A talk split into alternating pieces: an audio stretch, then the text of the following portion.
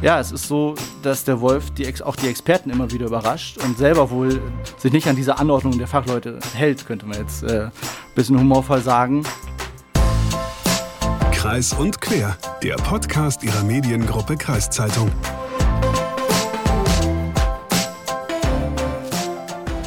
Hagen, ich habe da mal eine Frage an dich.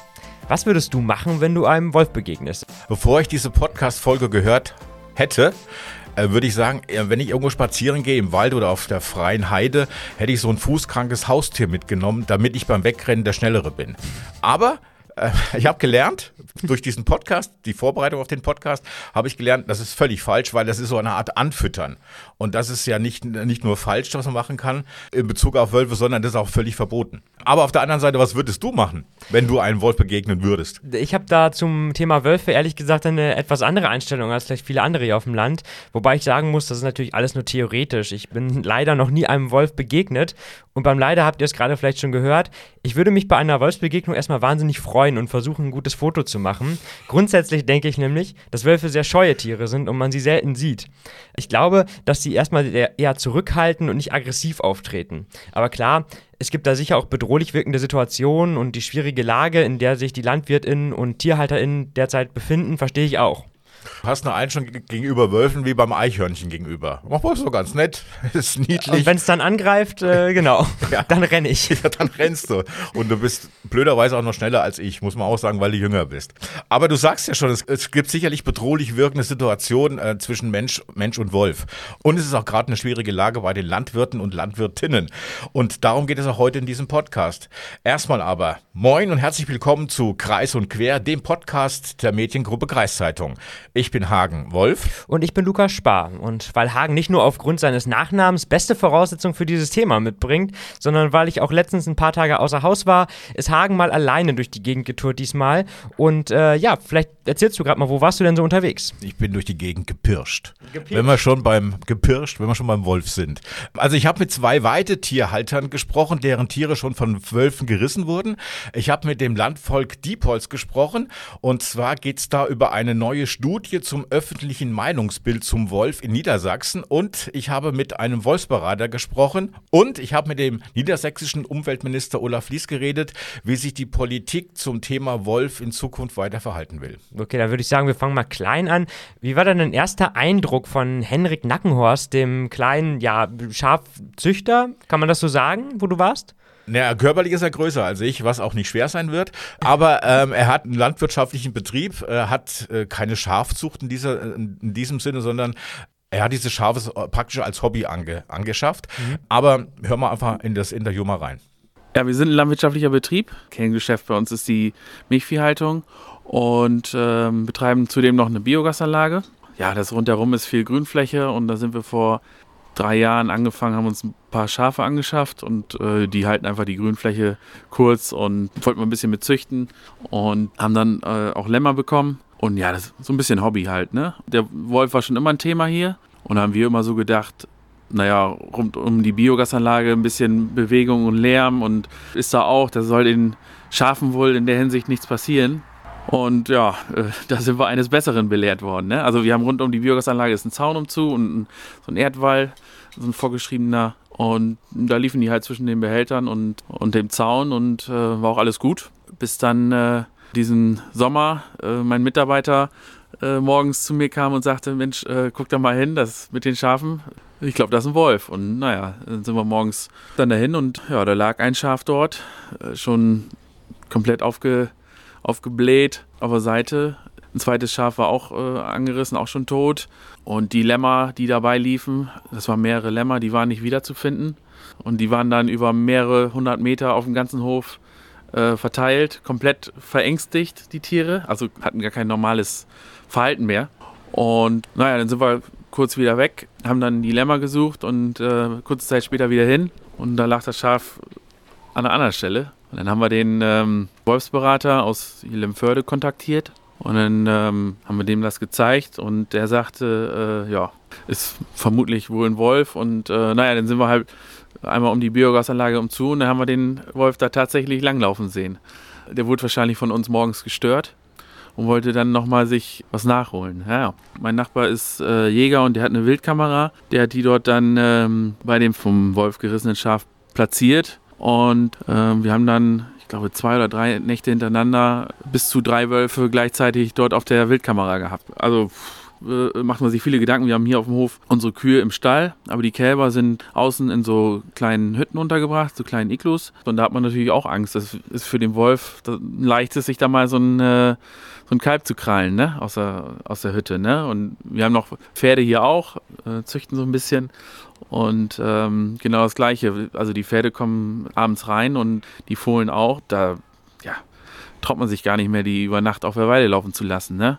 Sie haben gesagt, Sie haben Angst um Ihre Tiere, verständlich. Haben Sie auch selber Angst? Sie haben eine Familie, wohnen etwas abseits. Also der Wolf, der war nicht weit weg und der ist dann, als er uns gesehen hat, auch geflüchtet. Ja, im ersten Moment, um mich habe ich jetzt so keine Angst. Natürlich, wenn man den so dicht sieht, dann geht der Puls schon hoch.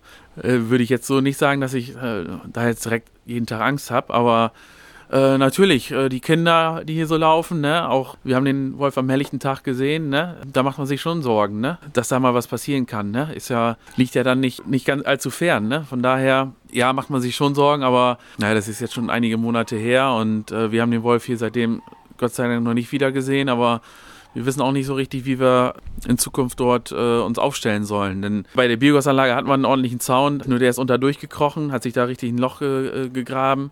Äh, einen halben, halben Meter tief haben wir dann äh, später gesehen und äh, wie soll man sowas in Zukunft verhindern, ne? Und wenn sich die Population dann immer weiter ausbreitet und immer größer wird, äh, immer mehr Wölfe äh, was zu fressen brauchen, dann äh, ja, weiß ich nicht mehr, wie das, wie das in Zukunft noch laufen soll, wie das in Zukunft funktionieren soll. Haben Sie Befürchtungen, um auf unser Podcast-Thema zurückzukommen, dass der Wolf zur Plage wird? Ja, ganz so weit, wenn man es realistisch sieht, sind wir vielleicht noch nicht. Aber wenn man direkt betroffen ist, auch seinen ganzen kompletten Berufsstand dort äh, ausgerichtet hat, sprich wie die Schafhalter, die ja auch einen wichtigen Beitrag zum Naturschutz und Küstenschutz leisten. Ja, wie stellt sich das die äh, Politik vor? Ne? Ich meine, die ähm, beweiden mit ihrer Herde den Deich und machen den, die Gasnarbe dort, machen die Schafe mit ihrem Huftritt den Deich oder die Narbe dort dichter und äh, den Deich dadurch auch hochwasserfest, sage ich mal. Und, äh, das ist ja auch ein wichtiger äh, Faktor für uns äh, oder auch für die, für die Küstenregion zum Schutz. So, und äh, wenn die sich sagen, das können wir nicht mehr, weil der Wolf so viele Tiere hier wegholt, ja, wie soll das, wie soll das funktionieren, ne? Und gerade dann, wenn man seinen ganzen Beruf nicht mehr ausüben kann, aufgrund des Wolfes, dann finde ich das schon bedenklich. Also dann äh, stelle ich auch die, äh, den Schutz des Wolfes als, Schutz, als schützenswertes Tier, sage ich mal, äh, wirklich in Frage. Ne? Also das kann es ja nicht sein.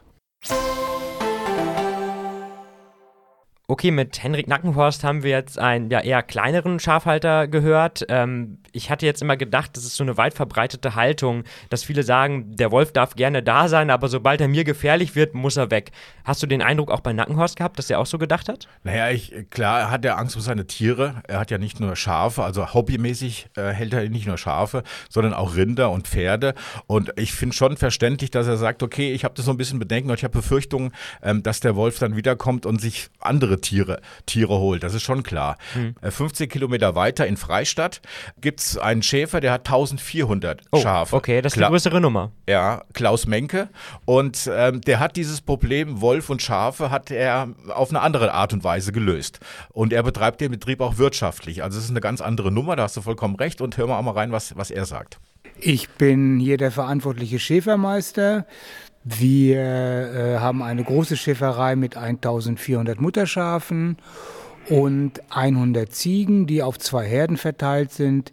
Wir machen hier Vertragsnaturschutz auf über 500 Hektar. Wir beweiden hier die Moore in der Diepholzer Moorniederung. Welche Erfahrungen haben Sie in der Vergangenheit mit, mit Wölfen gemacht oder wie inwiefern waren die Schafe oder Ihre Schafe davon betroffen? Also wir haben reichlich Erfahrungen mit den Wölfen gemacht. Unser erster Wolfübergriff war 2014. Da waren wir recht unvorbereitet und die Wölfe hatten praktisch freie Bahn und da haben wir auch über zehn Tiere verloren. Danach musste ich natürlich reagieren und wir haben begonnen, uns für die Herdenschutzhunde zu interessieren. Wenn Sie sagen, Sie haben über 1000 Tiere, wie, wie viele Herdenschutzhunde braucht man? Also wir haben äh, neun Herdenschutzhunde. Äh, die Teams sind folgendermaßen aufgeteilt. Es arbeitet immer eine Hündin mit zwei Rüden zusammen. Und äh, dann haben wir noch zwei Teams, ein Einer-Team und ein Zweier-Team, die wir dann einsetzen, wenn wir mehr als die zwei Herden haben. Zum Beispiel zur Bockzeit werden Tiere separiert, die äh, nicht gedeckt werden sollen.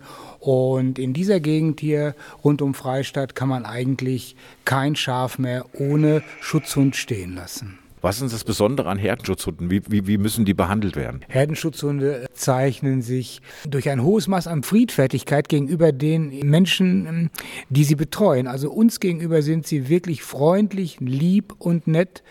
Und nach außen hin halt wirken sie dann ganz anders. Diese Hunde, denen kann man auch nicht wirklich Platz und Sitz beibringen oder kommen, sondern die machen alles so, wie sie es selber für richtig halten. Sie müssen sich das so vorstellen, das haben wir auch schon beobachtet. Die Wölfe kommen, dann sprechen die sich praktisch ab durch ihre Art. Zwei Hunde laufen zum Zaun und einer setzt sich Richtung Gefahr vor die Schafe.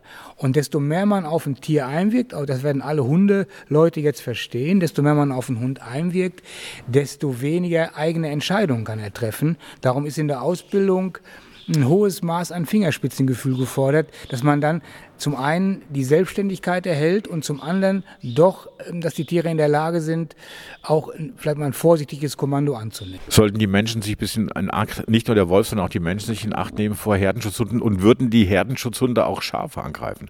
Wenn sie falsch ausgebildet sind, können sie durchaus äh, die Schafe angreifen, beziehungsweise mit ihnen spielen. Da gibt es mehrere Verhaltensmuster, die nicht erwünscht sind und die sich dann bei falscher Haltung zeigen. Also der Herdenschutzhund ist nicht unbedingt für jeden etwas. Äh, sie haben gesagt, 2014 war der erste Wolfsübergriff auf, auf Schafe. Äh, wie hat sich das in den letzten Jahren entwickelt? Also der Wolfsdruck ist schon sehr groß geworden über die in den letzten Jahren. Wir sehen das einfach unseren Hunden morgens an. Wenn wir dann rauskommen, äh, sind sie an manchen Tagen doch sehr erschöpft. Die Variante mit den Herdenschutzhunden, das ist eine sehr erfolgreiche Variante, zumindest hier im Freistaat. Also wir haben keine nennenswerten Übergriffe mehr, seitdem die Hunde da sind. Nun muss man dazu wissen, es war besonders schwierig für uns, weil die Wölfe natürlich im Anfang ohne die Hunde äh, die passenden Erfolgserlebnisse hatten und dadurch haben sie immer wieder versucht, Jagdglück dann zu haben allgemein Wölfe jetzt, die haben das durch mit, mit, mit den Herdenschutzhunden gelöst, das Problem. Können Sie Kollegen verstehen, die sagen, das ist so teuer, können wir uns nicht leisten. Gibt es andere Möglichkeiten, sich vor dem Wolf, die Tiere vor dem Wolf zu schützen? Also ich kann die Kollegen gut verstehen, äh, die sich schwer tun. Also ähm, durch unsere Flächenausstattung geht es unserer Schäferei oder ging es hier relativ gut und wir hatten die Möglichkeit, einen ganzen Arbeitsplatz noch einmal zu schaffen. Und den brauchen wir auch, äh, um, äh, um diese Hunde dann äh, passend zu versorgen, zu betreuen und zu beaufsichtigen. Vielleicht noch abschließend mal eine Frage. Sie als Schäfer, wie stehen Sie zu dem Wolf? Also meine Aufgabe ist da eher, meine Schafe zu schützen und das sind äh, Dinge, die äh, in der Politik entschieden werden müssen. Ich, wir fahren hier in äh, Freistadt einen recht erfolgreichen Weg mit den Hunden und was da jetzt im Großen und Ganzen entschieden wird, das ist nicht meine Sache. Ja, sag mal, Hagen, ist das jetzt eigentlich immer so, dass das auf den Wiesen und Feldern in Freistadt so halt? Nee, wir waren im Stall. Ah, okay, ihr wart im Stall. Es ja. hat ein bisschen getröpfelt draußen und äh, damit mein Fell nicht nass wird, sind wir in den Stall gegangen. Okay. Und wir haben uns Interview im Stall geführt und vielleicht hat man im Hintergrund einige scharfe Plöken gehört. Ja, wir haben jetzt auch gerade schon gehört, da sind auch einige Hunde irgendwie im Einsatz. Ähm, wer die Bilder übrigens von den Hunden sehen will, die sind ziemlich beeindruckend. Äh, bei Apple Podcast und bei YouTube haben wir die Bilder für euch in den Podcast-Stream quasi mit reingepackt. Da könnt ihr mal euch die Bilder auch anschauen. Und ähm, ich muss sagen, die Hunde sehen sehr, sehr flauschig aus. Bist du auch irgendwie auf Kuschel Kuschelkurs mit denen gegangen? Nee, die sehen echt fleisch, flauschig aus, stimmt, aber ähm, die sehen auch schon, die sind groß. Also das sind echt große Hunde. Okay. Und äh, ich bin da nicht sehr nah rangegangen, weil auch Klaus Menge gesagt hat, also ihn akzeptieren sie als, als Chef des Rudels, sag ich mal. Aber andere, die haben auch, waren auch gleich aufmerksam, als wir gekommen sind, äh, in Begleitung mit Klaus Menke. Ich bin da etwa nur, nur acht, neun Meter rangegangen, obwohl auch noch ein Zaun dazwischen war. Okay, bei, bei Menke habe ich übrigens noch gedacht, das fand ich ziemlich äh, spannend, äh, Stichwort Wolfspolitik. Ähm, Ähm, viele Landwirtinnen laufen da ja Sturm, dass da irgendwie was passiert, äh, der Wolf irgendwie, ich sag mal, reguliert wird. Würdest du sagen, dass er diese Position vertritt, weil es ihm vielleicht einfach so gut geht, weil er so abgesichert ist? Naja, er hat ja auch was dafür getan, dass er abgesichert ist. Er sich nämlich diese Hirtenhunde angeschafft und die ausgebildet. Und die haben ja, hat ja auch gesagt, er hat ja extra noch einen Arbeitsplatz geschaffen in seiner Schäferei praktisch äh, für jemanden, der auf diese Hunde aufpasst, beziehungsweise für, für, die Hunde verantwortlich ist. Aber es ist eine ganz andere Nummer. 1400 Schafe, die machen da größtenteils Landschaftspflege, Moorpflege. Okay. Und dafür bekommen sie natürlich auch Gelder europäische Fördergelder, Gelder vom Land. Und von daher ist das eigentlich äh, schwer vergleichbar mit, mit, mit anderen, die vielleicht nur eine kleine, kleine hobbymäßige Schafzucht, Schafherde haben. Ähm, hast du denn im Rahmen der Recherchen eigentlich auch irgendwie so einen Überblick gewinnen können, wie ja die meisten zu, zum Thema Wolf stehen? Naja, also solange du nicht selber betroffen bist von Wolf, stehst du natürlich sehr positiv dem Wolf gegenüber. Äh, wenn du selber mal betroffen bist oder wenn du, wenn du selber Tiere hast, die vom Wolf gerissen werden, ist es natürlich eine andere Sache. Weil dann musst du natürlich in Aktion gehen. Du musst natürlich aufpassen, dass du das Richtige machst. Und äh, ich habe selber noch nie einem Wolf gegenüber gestanden, ganz ehrlich gesagt. Und ich weiß auch nicht, wie ich mich verhalten würde. Von daher kann ich eigentlich jeden verstehen, dass er so reagiert, wie er, wie er reagiert hat oder auch, wie er sagt, so muss die Politik reagieren. Denn es gibt, es gibt da kein Schwarz und Weiß, sondern sondern es gibt sehr viele unterschiedliche Nuancen dazwischen. Außerdem gibt es auch jetzt eine aktuelle Studie vom Landvolk Diepholz, die behandelt das, warte mal, ich habe es aufgeschrieben. Ach, die Zettel wieder.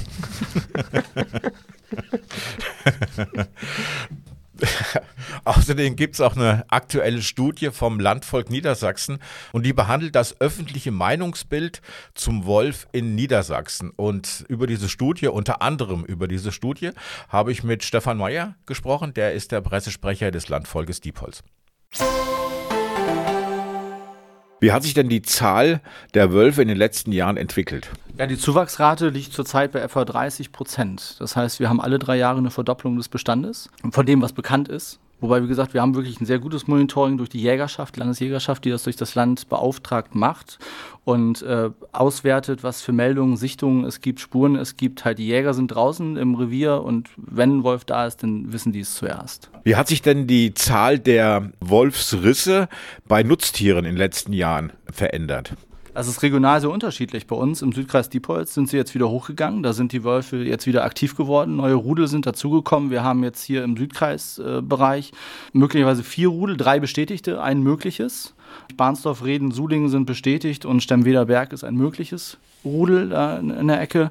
Ähm, da sind die Risse jetzt wieder hochgegangen. Insgesamt sind die Risse eher zurückgegangen in Niedersachsen. Das liegt aber ganz klar auch daran, dass einfach weniger Weidetiere gehalten werden. Das liegt auch daran, dass der Herdenschutz wirkt, durchaus. Aber auch, dass es einfach viel weniger Hobbyhaltung gibt, gerade im Bereich Schafe, Ziegen, weil die Halter aufhören, weil die einfach keine Perspektive für sich sehen. Vier Rudel im Südkreis Diepholz. Ist es nicht so, dass das Rudel Platz braucht, um sich zu entwickeln? Wie, wie passt das zusammen, dass auf einmal vier Rudel auf so einem engen Platz sind? Noch vor fünf Jahren haben die Fachleute uns gesagt, ja, ein Rudel braucht Platz, braucht einen gewissen, ein Wolf kann bis zu 70 Kilometer in einer Nacht rennen. Das heißt, um ein so ein Rudel herum ist mindestens 40 Kilometer Radius, wo kein anderer Wolf sich ansiedelt, weil die Wölfe das nicht dulden würden. Nun sehen wir, dass das bei uns nicht passt, dass es auf viel engeren Raum viel mehr Rudel gibt. Es wird berichtet aus dem Raum Lüneburger Heide, dass da die Rudelgrenzen sich ganz eng überschneiden und da keiner mehr weiß, welcher Wolf zu welchem Rudel gehört. Ja, es ist so, dass der Wolf die, auch die Experten immer wieder über überrascht und selber wohl sich nicht an diese Anordnung der Fachleute hält, könnte man jetzt äh, ein bisschen humorvoll sagen. Und dass das Verhalten des Wolfes, weil es ein intelligentes Tier ist, sich halt an Begebenheiten anpasst. Das bedeutet aber auch, dass die Lehrbuchweisheit da einfach nicht weiterhilft müsste man die Erkenntnisse, die man jetzt gewonnen hat, äh, neu definieren. Ja, auf jeden Fall. Das ist ja beim Herdenschutz auch so. Die Frage, wie, wie sieht der aus? Also ganz am Anfang hieß es immer, ja, es reicht so ein, so ein Zaun mit 1,20 Meter, dann heißt es, nee, 1,50 Meter muss es sein oder es muss unter Strom stehen und Untergrabschutz sein. Ähm, ja, und dann gab es hier gerade im Bahnsdorfer Raum das Rudel, das die nachweislich die Zäune überklettert hat die zwei Meter hoch waren, da sieht man halt, dass solche ähm, starren Vorgaben halt nicht wirken, weil der Wolf sich daran nicht hält. Es ist eine neue Studie erstellt worden, eine aktuelle Studie im Auftrag vom Landvolk Niedersachsen. Was ist der Inhalt dieser Studie? Es ging darum, das, äh, das öffentliche Meinungsbild zum Wolf in Niedersachsen zu erfassen, wie die Leute den Wolf sehen generell und auch wie sie mögliche Maßnahmen zum Wolf sehen und zur Problemlage des Wolfes. Es hat ergeben, dass ähm, 67 Prozent es gut finden, dass der Wolf wieder hier ist. Es wird wahrgenommen als Verbesserung der Umwelt. Es ist alles wieder natürlicher. Ähm, also es wird begrüßt durchaus. Aber es wird auch gesehen, dass 65 Prozent sagen, ähm, dass der Wolf schon Probleme mit sich bringt für Menschen und auch für Nutztiere, Landwirtschaft, Weidetierhaltung. Und es werden Maßnahmen abgefragt, mögliche Maßnahmen, um halt diesen Problemen zu begegnen. Und damit zum Beispiel Abschuss von Problemwölfen, wenn Nutztiere gerissen werden, da sagen 65 Prozent ja, das müsste so sein. Oder auch die Vergrämung mit Gummigeschossen sagen 51 Prozent ja. Oder auch wolfsfreie Zonen von zum Beispiel von Deichen sagen sogar 83 Prozent ja. All diese Sachen würden abgefragt, wie denn die Akzeptanz dazu ist, weil wir doch merken, die Politik ist manchmal ein bisschen vorsichtig da und sagt sich, ja, wir wollen den Wolf, der steht unter strengen Artenschutz, ist ja auch richtig so und jede Maßnahme muss gut abgewogen werden. Aber die Öffentlichkeit sieht das schon so, dass es pragmatischen Umgang braucht. Die Umfrage waren von 1035 Bürger und Bürgerinnen äh, praktisch äh, teilgenommen. Waren das größtenteils Bürger, Bürgerinnen aus dem Landvolk oder waren das normale Bürger und Bürgerinnen? Nein, das, die Umfrage ist von einem Umfrageinstitut erstellt worden, völlig unabhängig äh, und umfasst den Durchschnitt der Bevölkerung. Alle Wahl, also es sind 1035 Wahlberechtigte ab 18 Jahre in Niedersachsen. Sie haben es angesprochen, die Politik müsste vielleicht umdenken. In welche Richtung sollte die Politik, Politik denn umdenken? Ja, wir brauchen ähm, pragmatische Maßnahmen, die schneller auch wirken. Man hat gesehen, Entnahmemaßnahmen, wie im, im, beim Rodewalder Beispiel, der Rodewalder Rüde, war der allererste Entnahmegenehmigung in Niedersachsen. Das hat äh, weit über ein Jahr gebraucht, bis das gewirkt hat, bis da wirklich mal ein Wolf erlegt wurde und sich auch was geändert hat. Wir brauchen halt schneller ähm, eine Reaktion in Gegenden, wo halt man merkt, okay, hier entwickelt sich ein echter Problemfall, wie jetzt wir auch in, im Sulinger Bereich haben. Da haben wir jetzt äh, ein neu entdecktes Rudel mit vier nachgewiesenen Welpen. In kürzester Zeit äh, Nutztierangriffe sowohl auf Schafe, sage ich mal, der klassische Fall, Schafe im Moor, wie auch aber auf Rinder, die direkt am Hof in einer Ortschaft standen. Da müsste man eigentlich schon sofort sagen, okay, da muss irgendwas passieren, da muss reagiert werden, man muss gucken, welche Wölfe sind da und was kann man tun, gegebenenfalls, wie kann man dem Wolf klar machen, so geht es nicht weiter, weil der Wolf ist ein intelligentes Tier, was zum einen ein Problem darstellt, wenn es darum geht, dass er Herdenschutzmaßnahmen überwindet, dass er sich immer wieder neue, leichte Beute sucht für sich, wenn keine Schafe mehr da sind, geht er an die Rinder, wenn keine Rinder da sind, geht er an die Pferde und so weiter und so fort. Andererseits ist es auch eine Chance, weil der Wolf begreifen könnte, okay, der Mensch lässt sowas mit, mit sich nicht machen. Ja, vielleicht nochmal erst kurz zur Studie. Wer hat die eigentlich nochmal genau in Auftrag gegeben? War das jetzt nur das Landvolk Diepholz oder wer steckt dahinter? Da stecken noch mehrere Verbände dahinter und äh, ich will sie nicht alle aufzählen. Das ist, ich, soll ich sie aufzählen? Ja, jetzt kommt sie mal auf. Okay, also Landvolk. Niedersachsen ist dabei, die Weidetierhalter Deutschland, Arbeitsgemeinschaft Niedersächsischer Tierproduzenten ANT, Pferdeland Niedersachsen, Zentralverband der Jagdgenossenschaft und Eigenjagden Niedersachsen e.V. FN. Und so weiter. Ah, okay. Alles klar. Ja, gut, also einige Beteiligte an der Studie und ich glaube, die spiegelt das auch ganz gut wider. Wir packen euch auch nochmal einen Link zu dieser Studie in die Show Notes. Da könnt ihr das nochmal genau nachschauen und genau wie die Ergebnisse der Studie aussehen. Wir fanden es ganz interessant. Genau, jetzt nochmal kurz zurück zum Interview mit äh, Stefan Meyer. Da muss ich sagen, dass ich diese Denkweise, die wir auch am Ende nochmal gehört haben, irgendwie persönlich irgendwie ja, irgendwie nicht akzeptieren will. Also irgendwie der Wolf als Problem. Ich denke immer, dass der Wolf Tiere reißt, ist ein absolut natürliches Verhalten. Und wenn die Nutztierrisse nah an Siedlungen dran sind, dann hat das aus meiner Sicht auch nicht zwangsläufig was damit zu tun, dass der Wolf irgendwie die Scheu vor Menschen verloren hat, sondern viel eher, dass die Besiedlung einfach dichter geworden ist und Mensch und äh, Wolf oder Mensch und Natur sich nicht mehr so leicht aus dem Weg gehen können und aufeinandertreffen ich meine, schaut euch hier mal um. Man kann doch von einem Wolf nicht erwarten, dass er ausschließlich in diesen winzigen Wäldchen hier äh, steht, die es hier überall gibt. Wir sind hier halt nicht im bayerischen Wald und nicht im Schwarzwald. Hier treffen halt Mensch und Natur aufeinander. Und da muss man aus meiner Sicht auch nicht immer die Natur ändern, sondern da muss sich auch einfach mal der Mensch ändern. Und dann müssen halt Herdenschutzhunde äh, her, wie wir sie bei Klaus Menke äh, ge gehört haben, oder auch große Zäune. Und kleinere SchafhalterInnen müssen da halt auch andere Lösungen finden. Aber ich glaube nicht, dass der Weg ist, dass man alles abschießt und abknallt, was irgendwie da eine Gefahr darstellt. Wobei das natürlich auch nicht die Meinung von Stefan Mayer vom Landvolk ist, dass man alles abschießt, was eine Gefahr darstellt. Das war jetzt natürlich auch ein bisschen überspitzt, aber ich, ich höre das immer so schnell raus. Vielleicht du bist reagiert da auch sensibel. Ja, so. Ah, ich heiße zwar mit Nachnamen Wolf, aber du kämpfst ja mehr für die Wölfe als ich. Ja, ja kannst mal sehen. ja. Übrigens ist es ja auch das, das, was du sagst. Du bist ja ein junger Bursche. Äh, das ist ja das, was in dieser Studie auch rausgekommen ist. Also die meisten, die den Wolf akzeptieren in dieser Studie, sind junge Leute. Klar, die sitzen ständig ständig vor der Playstation und datteln so ein bisschen rum. Die gehen nicht in die Landschaft. Und die Leute, die in der Stadt wohnen, die haben auch noch nie einen Wolf gesehen. Wenn du auf dem Land bist, dann hast du natürlich ein anderes Problem, weil du immer wieder denkst, naja, äh, es ist nachts, wird es abends früh dunkel, du willst spazieren gehen mit deinen zwei Hunden und dann hast du vielleicht Pech, da läuft dir ein Wolf unter, äh, über den Weg. Und dann ist es natürlich eine andere Situation. Ich muss ja aber auch sagen, dass ich auch auf dem Land aufgewachsen bin, hier im Landkreis Diepholz. Also ich bin jetzt nicht geborener Städter. Ähm, du wohnst ja, schon seit einiger Zeit in der Stadt. Ja, das kann man, glaube ich, so sagen. Es gibt aber übrigens noch einen Aspekt, der mich überrascht hat, was Stefan Meyer gesagt hat, das wusste ich nicht. Und zwar, äh, dass ja immer mehr Wölfe auch auf immer kleinerem Raum zusammenlegen, weil ich dachte bis vor kurzem eigentlich immer, äh, dass die sich nicht, sage ich mal, endlos vermehren und alle auf einem Haufen liegen am Ende, sondern dass sie sich so ein bisschen verteilen einfach, weil die ihre Territorien abstecken. Genau. Aber Stefan Meyer sagte ja jetzt, dass sie schon auch zunehmen, einfach auch auf deutlich kleinerem Raum und kleinerem Raum als erwartet. Ja, genau. Er hat ja gesagt 30 Prozent pro Jahr. Und das heißt alle drei Jahre eine Verdopplung des, der Wolfspopulation. Und das ist eine Zahl, die finde ich schon ziemlich, ziemlich beeindruckend, dass diese Zahl doch so zunimmt. Der natürliche Feind der Wölfe ist aktuell der Zug und das Auto. Andere natürliche Feinde haben sie das halt nicht. Mhm. Und von daher vielleicht auch da diese starke Zunahme der Population. Und äh, ich habe auch mit dem Wolfsberater geredet aus dem Landkreis Diepholz, um zu wissen, ist das wirklich so?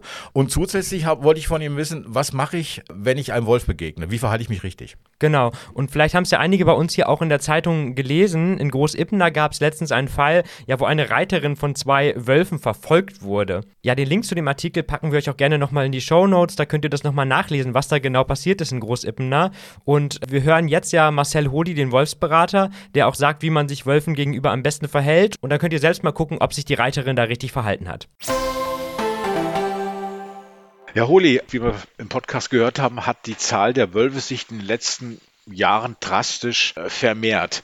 30 Prozent wird gesprochen pro Jahr vermehren sich die Wölfe. Ist das so richtig? Sind das auch so Zahlen, mit denen Sie äh, kontaktiert werden? Ja, grundsätzlich deutschlandweit ist das so die Richtung, in der man sich bewegt. Und bei uns in Niedersachsen ist es eher sogar noch ein bisschen mehr, weil viel von der Ausbreitungsbewegung der abwandernden Jungwölfe sich nach Nordwesten bewegt und äh, dadurch kommen von diesen 30 Prozent, die es deutschlandweit so ungefähr sind an Zuwachs, kommen aber noch mal ein paar mehr hier bei uns an.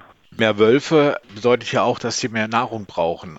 Besteht ja nicht die Gefahr, dass dann, die, wenn die Weidetierhaltung mehr geschützt wird durch höhere Zäune, durch Hirtenhunde, dass die Wölfe sich dann andere Nahrung suchen und dann vielleicht dann auch äh, in die Nähe des Menschen kommen?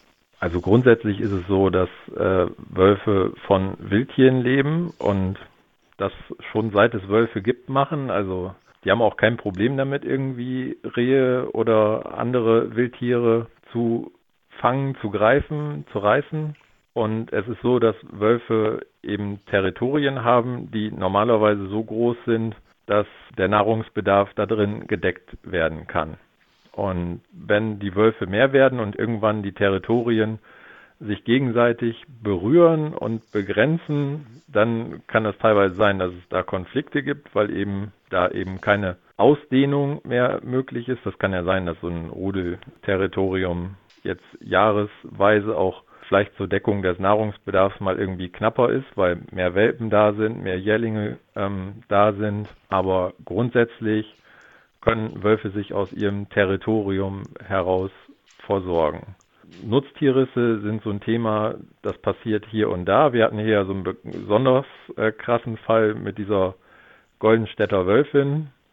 Nicht jeder Wolf traut sich an Nutztiere und je nachdem, wie dann so die ersten Erfahrungen mit Nutztieren sind, kann das eben in die eine und in die andere Richtung gehen. Also wenn ein Wolf zum Beispiel bei dem ersten Versuch, Schafe zu reißen, am Elektrozaun einen gewischt kriegt, dann kann das sein, dass er das so verknüpft, dass Schafe irgendwie böse sind, dass sie Schmerzen verursachen, dass er das dann zukünftig nicht mehr macht. Wenn er natürlich bei den ersten Versuchen auch gleich Erfolg hat, die Tiere nicht gut gesichert sind, dann kann das natürlich sein, dass daraus solche Situationen entstehen wie hier bei uns, dass die Wölfe das immer wieder versuchen, Nutztiere zu reißen. Und auch wenn dann irgendwann mal gut gesicherte Tiere dabei sind, dann hat es eben in dem Fall nicht geknapp, geklappt, aber dadurch ist keine generelle Verknüpfung mehr scharf gleich schlecht sozusagen erreichbar. Und das ist halt vollkommen offen, in welche Richtung sich das in einzelnen Territorien entwickelt. Das kann sein, dass manche nie Nutztiere anpacken oder nur ganz äh, selten mal und es kann sein, dass in anderen Territorien das regelmäßig auch zu Rissen kommt. Aber die Annäherung jetzt irgendwie an Menschen, um da dann Nahrung zu suchen, das ist nochmal wieder ein Schritt weiter und das sieht man ja eigentlich kaum, dass das passiert. Heißt nicht, dass es das nirgendwo gibt, aber das äh, ist jetzt nicht so, dass äh, sozusagen Niedersachsen bald so bevölkert ist, mit Wölfen, äh, dass die jetzt demnächst äh, durch die Vorgärten ziehen oder äh, die Müllkippen belagern. Was ist das richtige Verhalten, wenn ich einem Wolf begegne? Ja, man sagt eben immer, dass man sich auffällig machen soll, laut sein soll, den Wölfen diese Begegnung unangenehm machen soll. Was gerade natürlich dann wichtig ist, wenn sich so ein Verhalten erst entwickelt. Hatte ich ja gerade schon gesagt, mit Nutztierrissen, wenn die ersten Kontakte sozusagen mit Schafen sind, dann wäre es eben gut, wenn da ein Zaun mit Strom oder ein Hund, der auf die Schafe aufpasst oder irgendwas anderes ist, was einfach zu so einer Verknüpfung führt. Ähm, Schaf besser nicht. Und genauso ist das bei Begegnungen von Wölfen mit Menschen, dass dann eben auch diese Begegnung dem Wolf unangenehm gemacht wird. Dass man eben laut ruft und wenn irgendwas greifbar ist, womit man den Wolf bewerfen kann, mit Steinen oder Stöcken oder sowas, dann eben auch sowas probieren, damit der Wolf eben nicht dazu animiert wird, jetzt, weil er merkt, mein Gegenüber, das macht ja gar nichts, ich guck mal, äh, was passiert, wenn ich näher rangehe oder so. Eben alles versuchen, um diese Begegnung für den Wolf unangenehm zu machen oder ihm Angst zu machen. Das heißt also lieber in Angriffsmodus gehen, als wegzurennen. Ja. Haben Sie Angst vor Wölfen? Nein.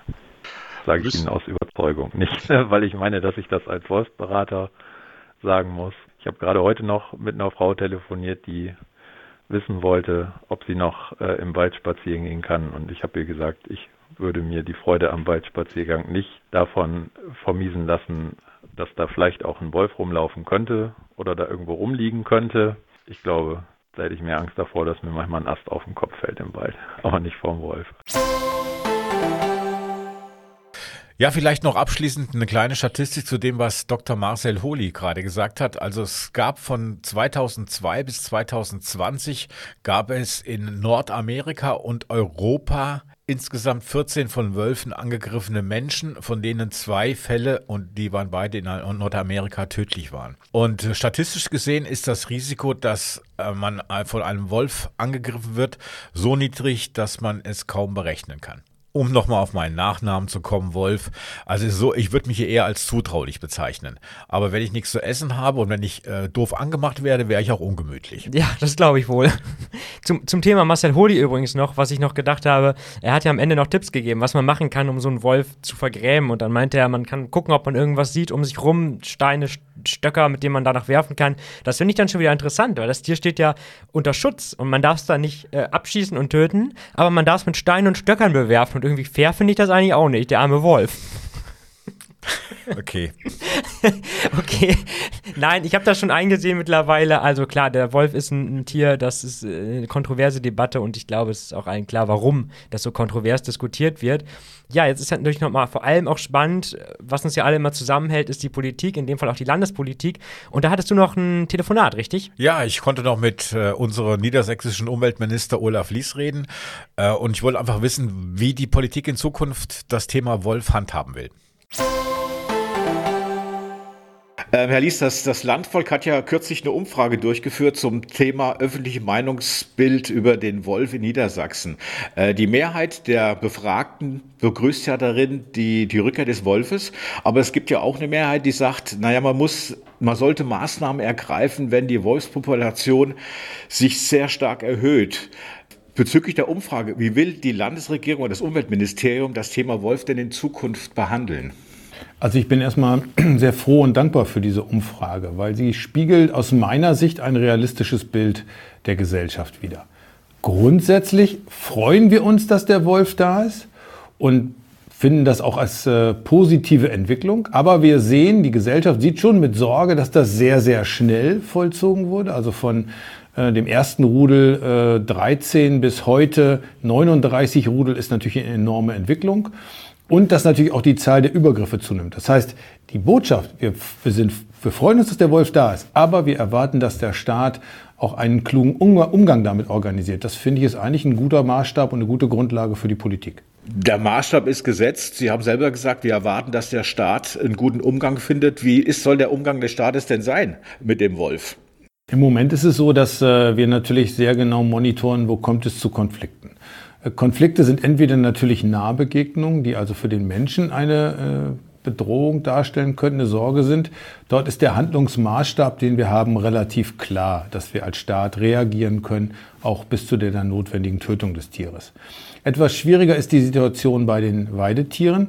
Wir wollen Weidehaltung. Da würden, glaube ich, 100 Prozent der Gesellschaft sagen, wir begrüßen das. Und wir sehen den Konflikt. Wir geben also unglaublich viel Geld, 5 Millionen in diesem Jahr rein für Prävention und äh, Rissentschädigung aus. Das ist auch richtig. Und trotzdem wird es immer wieder zu Übergriffen kommen. Und die Handlungsfähigkeit ist heute relativ eingeschränkt. Wir machen Ausnahmegenehmigungen, die werden in der Regel alle beklagt. Ähm, es gibt große Probleme auch der Geheimhaltung, sodass man sicherstellen kann, dass die Tötung auch entsprechend umgesetzt werden kann. Und da müssen wir hinkommen, dass der Staat, der in der Verantwortung ist, nicht nur den Schutz des Wolfes sicherzustellen, sondern auch den Schutz der Weidetierhaltung, dass er dann, wenn es fachlich geboten ist, auch zügiger reagieren kann und das ist das, was wir anstreben. Regional unterschiedlich in Deutschland bewertet müssen wir in der Lage sein, dort, wo Probleme auftreten, auch konsequenter zu handeln. Das heißt, dort auch frühzeitiger einzelne Tiere bis zum Ausbleiben der Risse auch zu töten. Verstehe ich das richtig? Das heißt also praktisch da, wo die Wolfspopulation sehr hoch ist, dass man da sagt, als Land, als Staat, da kann man einzelne Wölfe entnehmen, damit das nicht überhand dort nimmt. Ein bisschen differenzierter muss ich es, glaube ich, darstellen. Also da, wo wir relativ hohe Populationen schon haben, wie in Niedersachsen. Äh, weiter muss man regional gar nicht gehen. Da sehe ich ja die Konflikte mit der hohen Zahl im Vergleich zu den anderen Bundesländern.